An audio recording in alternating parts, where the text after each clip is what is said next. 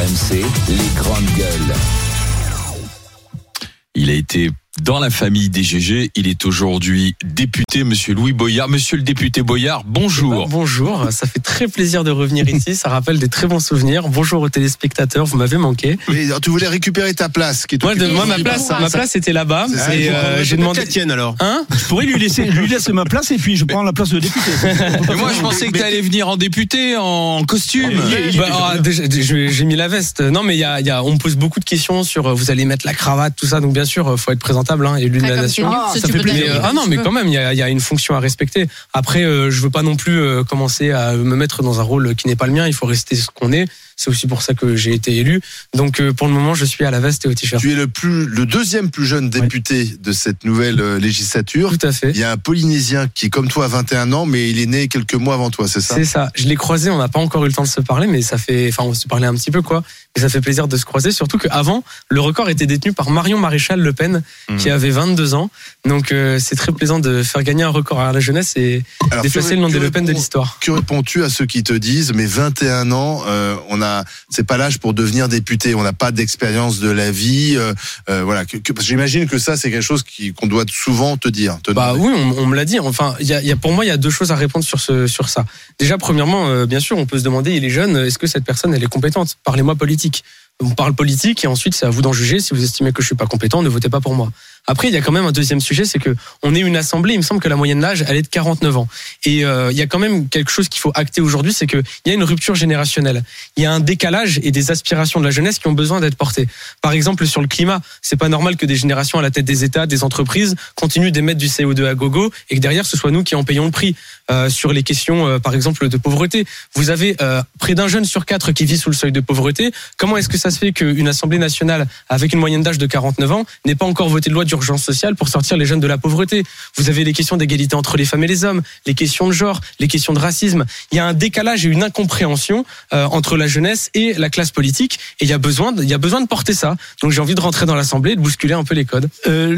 Louis, bravo d'abord pour, pour ton élection euh, formidable dans le 94 euh, face à Saint-Martin. hein, Tout à fait. président de la commission des finances, euh, conseiller régional, ouais. et puis qui a fait venir un paquet de ministres euh, sur le Ça, territoire. Florent ça a dû- Saint-Martin, oui. Ouais, c'est- ça a dû être un peu dur. Moi, il y a quelque chose qui m'interpelle. Deux choses. Euh, c'est euh, sur tes positionnements concernant cette rupture générationnelle. Ouais. Et euh, tu as apporté ton soutien souvent à euh, Adama Traoré. Mhm.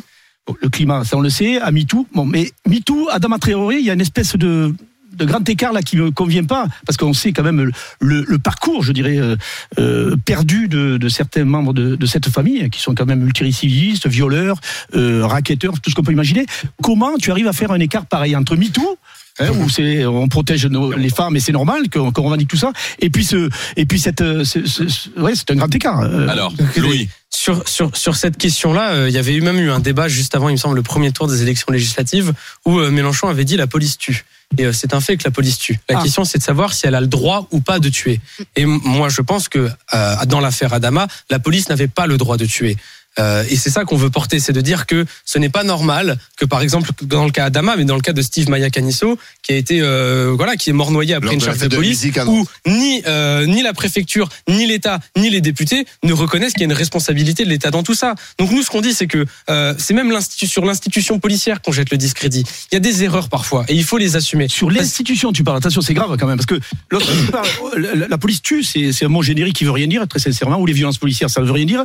C'est quand même très grave de dire euh, la police tue. Moi, pour moi- quand même que le. Mais c'est- un fait que la police tue Steve Maya Canisso a été tu- tué après une jours, charge de policier. tous les jours, et tue des gens. Euh, bah, pas tous les jours, mais ça arrive. Ça arrive tous les ans. Tous les ans, la police tue. La question, c'est de savoir si elle a le droit ou pas. Et de nombreuses fois, non, défense. la police n'avait pas le droit de tuer. Et on le dit, non, la police n'a pas le droit de tuer. Elle n'a pas le droit, euh, par exemple, comme c'était le dernier cas sur le débat avant, euh, avant les législatives, où on a tiré sur une jeune femme qui avait mon âge.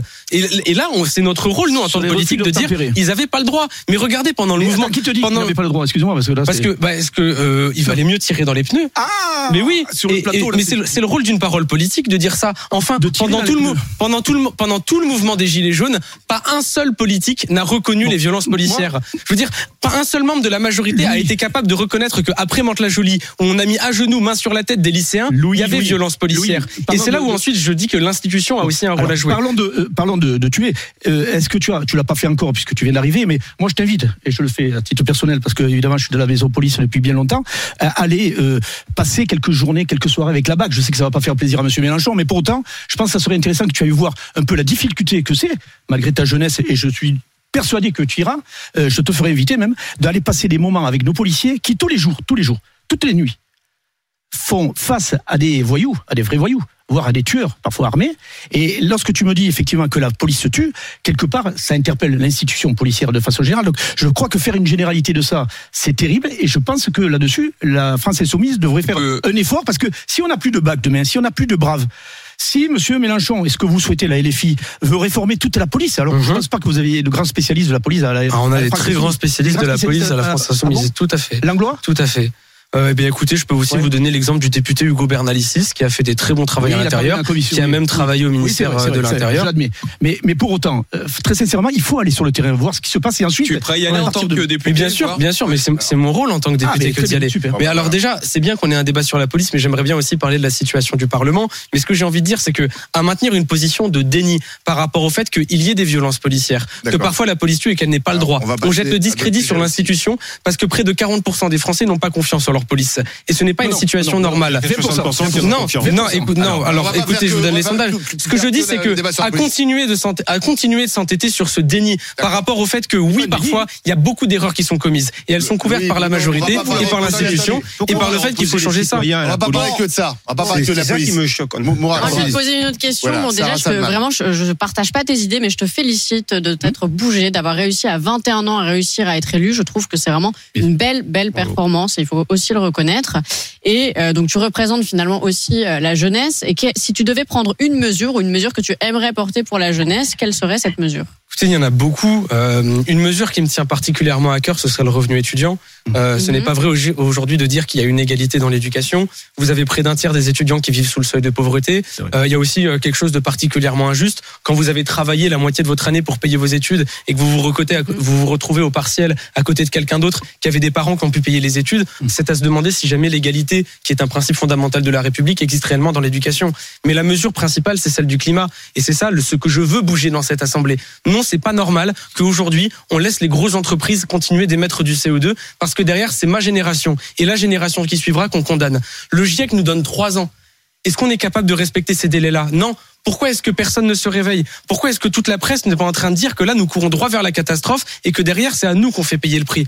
Donc c'est ça que j'ai envie de faire. Bah, les médias envie disent de- quand même. hein. bah, les, mé- les médias le disent et rien ne change. Et donc, en mesure concrète, qu'est-ce que ça Mais- donne? Eh ben écoutez, un, un- mettre dans la Constitution la règle verte, c'est-à-dire on ne peut pas prendre plus à la nature que ce qu'elle est capable de constituer.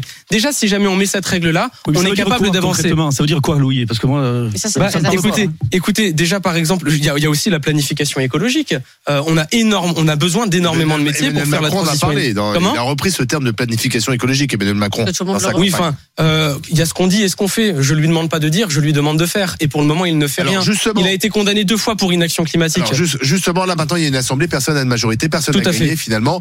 Euh, celui quand même qui a le plus grand groupe, euh, c'est Emmanuel Macron. Il va devoir donc composer avec les autres. Est-ce que, est-ce que tu seras capable euh, de- d'accepter un compromis, de faire avancer des dossiers euh, et, et derrière de voter euh, des projets qui seront proposés? Nous, nous, là, pour le moment, on a une très grosse responsabilité. Les prix sont en train d'exploser. Les Français ont des très grosses attentes par rapport à nous.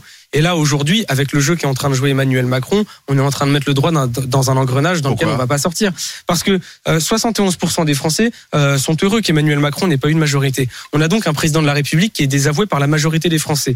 On a un gouvernement qui n'ose même pas solliciter un vote des députés pour se légitimer et une Assemblée nationale dans laquelle il n'y a pas de majorité. Aujourd'hui, Macron dit faisons euh, du compromis, travaillons ensemble. Si on va dans cette direction, c'est le chaos. Pourquoi Il faut arrêter d'être dans le déni et de jouer l'hypocrisie. Il faut un vote de confiance. Ce dont on a besoin, c'est de clarification. Et je suis assez choqué qu'on trouve normal que euh, première ministre et son gouvernement, euh, après l'élection d'une euh, d'une Assemblée nationale où il n'y a pas de majorité, n'osent pas se présenter pas devant les représentants du peuple. fois Michel Rocard n'avait pas sollicité. Eh ben, je trouve que c'est pas normal. Bah, Mais, normal, pas eh ben, écoutez, écoutez, Elle va- mais, mais vous savez quoi? Vous savez quoi? Si jamais il y a dissolution, Emmanuel Macron n'aura pas la majorité. Parce qu'il faut aussi acter le fait que là, si jamais il a été élu président de la République, Ouais. c'est parce que les gens ont voté contre Madame Le Pen élu, hein, et pas contre son sûr, La programme. dissolution n'est pas sûr d'être élu non Et plus. moi, écoutez, euh, si jamais je suis pas réélu, mais qu'on a une majorité Nupes, euh, j'en serais très heureux. 71% des Français ne veulent pas que ça. Oui, mais il y a 80% qui veulent pas de Mélenchon Premier ministre aussi. Donc. Mais écoutez, on va convaincre. Non, peut-être, peut-être qu'il vaudrait le moi, Mélenchon ce que je voulais président. dire, c'est d'abord félicitations, comme mais bon, ça c'est une banalité parce que c'est une réalité. C'est important de le dire. Et, et je voulais quand même te dire qu'il faut être conscient que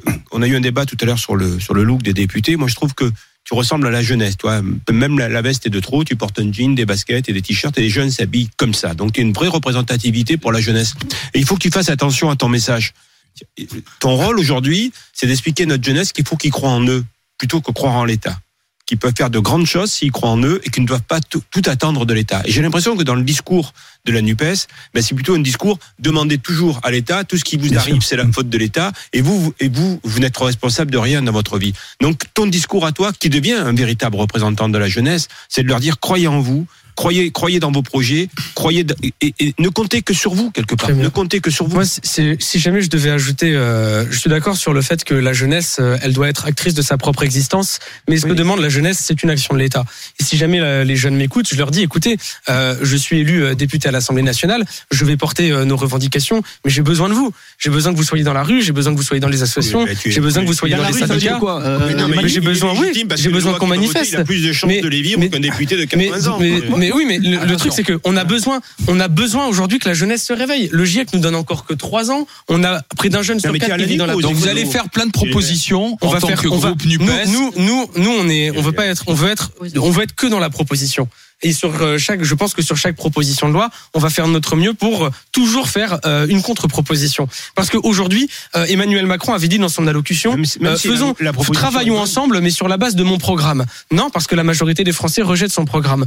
Nous, nous nous sentons, nous, nous La nous sentons. il a été quand même élu. Oui, il a été- non, il a été- réélu et mais il a une a- majorité non, mais il y a- si relative jamais- à Si jamais, si jamais Emmanuel Macron avait obtenu, euh, avait réellement été élu parce que la majorité des Français adhéraient à son programme, a alors il aurait eu une majorité à l'Assemblée. Oui, mais-. Non, il y a deux légitimités. Il y a une légitimité présidentielle. Emmanuel Macron a été élu. Alors après, pour X raison, il a été élu. Et il y a une légitimité législative. Effectivement, il y a une nouvelle Tout à fait. assemblée. Et- Mais Emmanuel, non mais Macron est le président de la République. Il a légitimité à négocier et signer les traités. Il a légitimité à diriger l'armée. Il a légitimité à être garant des institutions. En revanche, ici, c'est les députés qui votent les lois. Et nous, nous avons toute légitimité Et à dire non, Monsieur le président de la République, ce n'est pas parce que vous êtes pour la retraite à 65 ans que nous on fera la retraite à 65 ans. Nous sommes des élus du peuple, réunis dans une assemblée. Nous, nous savons pourquoi est-ce que nous avons été élus et nous porterons ce pourquoi nous avons été élus. Une question concrète, euh, en tant que député, tu, tu vas avoir un traitement de 5500 euros, c'est ça? C'est ça, ouais. Qu'est-ce que tu vas faire de Alors ces déjà, il y a une 5500 partie, euros une partie euh, qu'on va donner euh, au mouvement et c'est bien normal parce qu'il faut que le parti puisse tourner.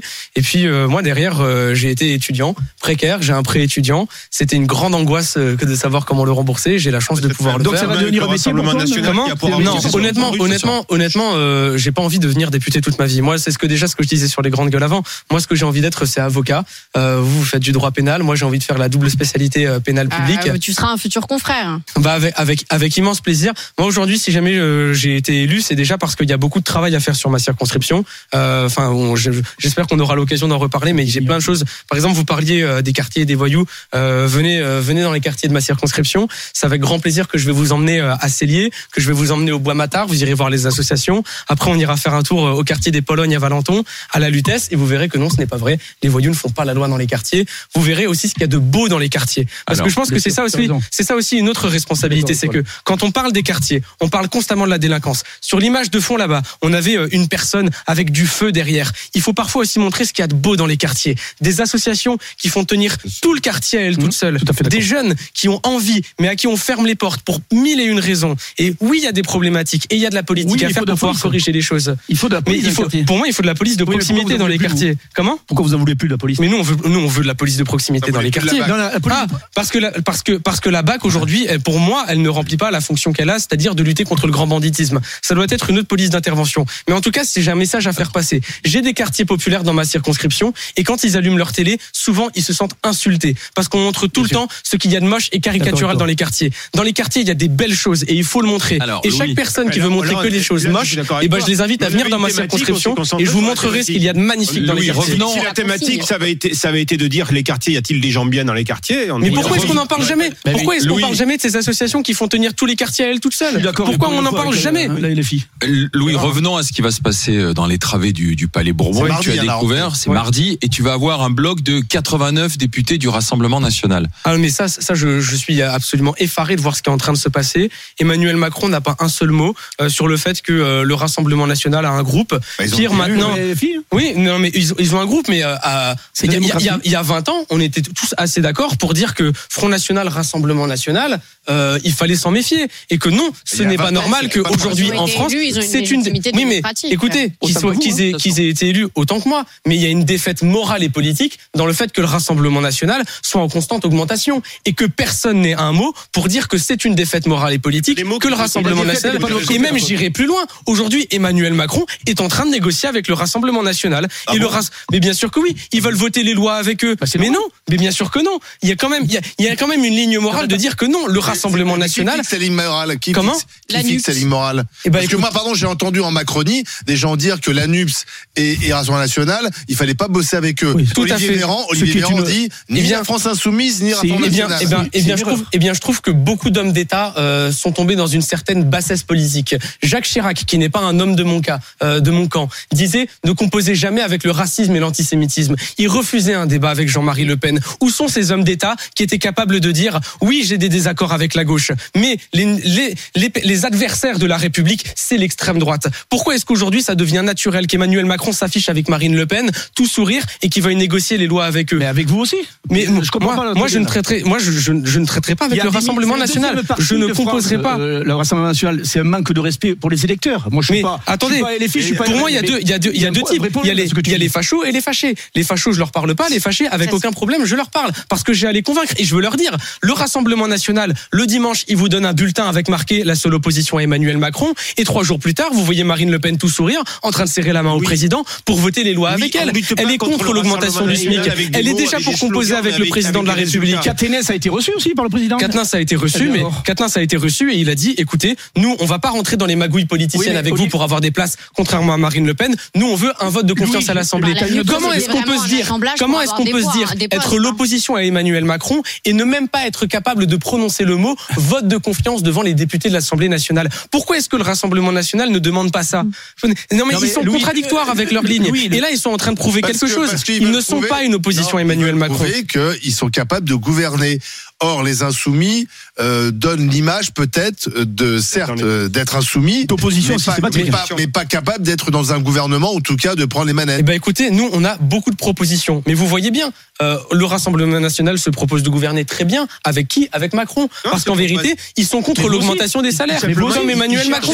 Ils sont contre la retraite à 60 ans, comme Emmanuel Macron. Le Rassemblement national sur la politique économique n'a en réalité pas tant 30 ans que ça avec Emmanuel Macron. la, la, la loi, la LOPSI, est-ce que la LFI va la voter par exemple? La loi, la LOPSI. La lo- loi d'orientation et programmation de la sécurité intérieure. Écoutez, vous allez la voter là, par exemple? moi, je prends pas les. peu- je prends, je- Oui, non, mais là, je viens d'arriver à l'Assemblée, je prends pas les décisions seul. Si jamais on est fort en tant que député, c'est parce qu'on agit en groupe. Et on n'agit pas uniquement en groupe avec LFI, parce que je sais, je regroupe LFI. On agit avec la NUPES. Euh, oui, enfin, Et moi, C'est j'ai encore- envie. C'est encore un groupe, la, la- NUPES existe Écoutez, là pour le moment, la décision a été prise que chacun aurait son Oui. groupe et qu'on va faire un Ah bah intergroupe, voilà, ouais. qu'on va se réunir Un tous ensemble. Et puis, euh, vous- mais après, euh, moi, quand je croise euh, les, les socialistes, les communistes, les écologistes euh, dans les couloirs, bon, c'est On on est, on est de la même famille. Pour Non, mais alors, par exemple, pour la présidence de la commission des finances, c'est euh, Éric Coquerel qui est candidat des, des, des Insoumis ou de la NUPES. Parce que j'ai entendu que Valérie Rabault, pour le Parti Socialiste, voulait également se porter candidate. Écoutez, euh, pour le moment, je- on est beaucoup à avoir envie d'avoir une réunion tous ensemble avec tous les députés de la Vous vous Nupes et euh, on va se mettre d'accord ensemble. Il y aura Non, qu'un mais seul nom, Parce alors. que comment Il y aura bah, qu'un seul nom NUPES. euh, je, je crois que euh, parce qu'il y a eu les discussions euh, du coup entre les différents responsables des groupes, oui, on aimerait présenter un seul nom, mais c'est normal, on est la première force d'opposition, Eh ben, encore qu'on travaille ensemble. la semaine mais prochaine. sur la Nupes, j'aimerais quand même rappeler quelque chose. Attention on va avoir, on va avoir de nombreuses batailles ensemble. On va avoir les batailles sur les retraites, Des les oppositions batailles. aussi. Oui, oui, on va, mais parfois on va avoir des oppositions. Mais il faut acter le fait que quand on est rassemblé, on gagne. Et on va avoir de nombreuses batailles. Et notamment, mais écoutez, on est la première force d'opposition à Emmanuel Macron groupe, aux législatives. Ce qui est ben quand même une grande victoire. Merci Louis. Il a- il- n'a rien perdu de sa Non, non. fougue et de sa, de sa j'ai passion ici. et de son Et engagement. Réinvitez-moi, Il ça venir grand plaisir de venir vous voir. Oh, fait t'inquiète avec ce qui va Et y avoir. donc, et donc, Louis, tu n'iras patrouiller un jour avec Bruno. Si jamais, si tu viens Ah, voir ensemble Ah, euh, avec moi ce qu'il y a de beau dans les quartiers. Oh, euh, les- euh, excusez-moi. Alors là, là c'est le sujet sur lequel j'étais à la Duchère il y a pas longtemps. Ça fait 30 ans que j'y suis d'accord. Et je les connais par cœur. Parfait. Mais par contre, je t'invite avec la bague. Ça, On y c'est va. vrai. Allez, on- et vous nous vous raconterez ça ensuite, vous viendrez nous, nous le raconter dans les GG. Merci Louis Boyard. On se retrouve euh, lundi avec Barbara Lefebvre, Didier Giraud, Stéphane Manigold. Mais maintenant, ça va continuer de bien. discuter, de débattre, bien sûr, sur RMC, RMC Story.